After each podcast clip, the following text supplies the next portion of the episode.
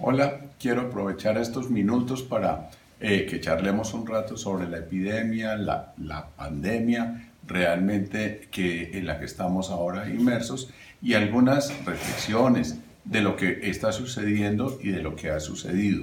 Las pandemias no son algo nuevo, las epidemias realmente se originan eh, y, y médicamente ya se conocen todas las razones, pero ciertamente ha sido la relación entre de ciudad y ciudad, la expansión de los imperios, en fin, lo que hace que algo que comienza en un lugar se expanda rápidamente a muchas otras partes del mundo y por lo tanto la capacidad de, de, de hacernos daño, de afectarnos es enorme.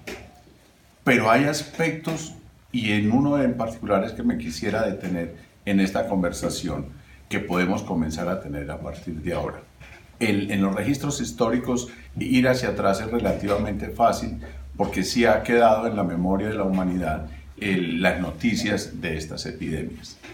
Hay una muy antigua en Atenas en el siglo V antes de Cristo que está asociada con Pericles, con la democracia y los efectos sobre la democracia ateniense en esos momentos. Estamos hablando del año 430 antes de Cristo pero la referencia que quiero hacer no solamente es que, que las consecuencias de la pandemia sobre los ejércitos atenienses fue grave y que ocasionó que en el corto plazo perdieran la, en las guerras del Peloponeso las batallas contra Esparta, sino que se perjudicara enormemente la continuidad de la democracia ateniense en el tiempo. Eso lo sabemos, sabemos que esas consecuencias pueden estar con las epidemias, pero quisiera hacer referencia a algo mucho más delicado. Y para eso, disculpen que vaya a leer una página breve de un libro, pero es que es particularmente importante lo que nos está diciendo este texto de a raíz de eso que pasó en Atenas hace ya 2500 años. El autor es un autor que vale la pena, si no lo conocen, que averigüen por él. Es Richard Sennett, es el, suficientemente conocido en medios académicos, su obra es enorme y la relación que tiene entre sus estudios sobre la ciudad y todo aquello que ronda la vida urbana y la relación de las personas con el medio en el que viven ha sido su campo de trabajo. Él tiene un libro que se volvió un clásico en la sociología, en el urbanismo, en la historia y que si no lo conocen les recomiendo que lo miren. El libro de Richard Sennett eh, se llama Carne y Piedra, el tiempo y la ciudad en la civilización occidental. Es un libro de los años 70, un clásico de la literatura sociológica y, urbanística e histórica para las fechas. Y él tiene en uno de sus primeros capítulos, donde está hablando de, Grecia y la relación entre el cuerpo y la ciudad griega, tiene unas notas sobre la epidemia de Atenas del año 430, que es lo que yo quisiera que leerles rápidamente. Los médicos de la antigua Atenas sabían poco acerca de cómo enfrentarse con el brote masivo de cólera. Y Tucídides, lo que sabemos de esa epidemia es por la historia de las guerras del Peloponeso que narró Tucídides, describe los síntomas físicos de la epidemia con profundo horror. Es un párrafo que está citando Zenet, los ojos se le enriquecieron e inflamaron, en el interior de la boca le sangraba la garganta y la lengua y el aliento se volvió antinatural y desagradable, en fin. Pero aquí viene lo que me interesa dejar como reflexión. La epidemia, dice Zenet, golpeó en primer lugar y de manera más letal el tejido social de la ciudad.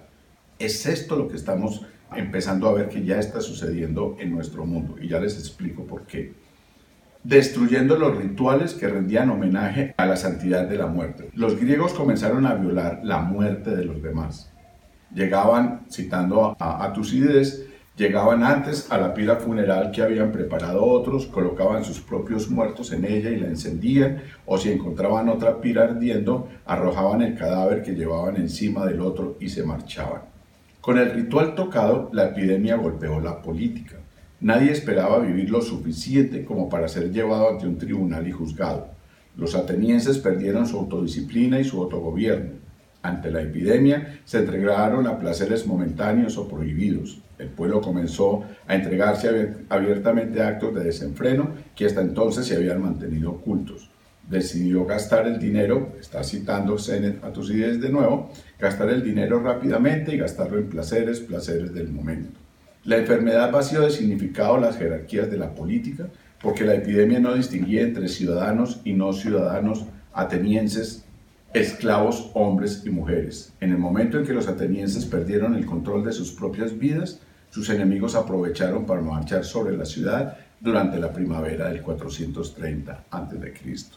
Esa es la, referencia que quería comentarles a partir de, de, esa epidemia hace 2500 años y las imágenes que estamos comenzando a ver de lo que está sucediendo en Guayaquil o los problemas que están teniendo para enterrar sus muertos españoles, italianos ah, mayormente. Y son estos ah, cúmulos eh, de, de, cuerpos sin enterrar que no han podido ser velados, que sus familias no han podido ah, cumplir con ese rito de despedida ante la muerte. Pero los más graves son los, los hechos de Guayaquil que los noticieros de ayer, de esta semana, han estado presentando. Y es la aparición ya de los, los cadáveres en las calles, las familias que empiezan a sacar esos cadáveres a las calles.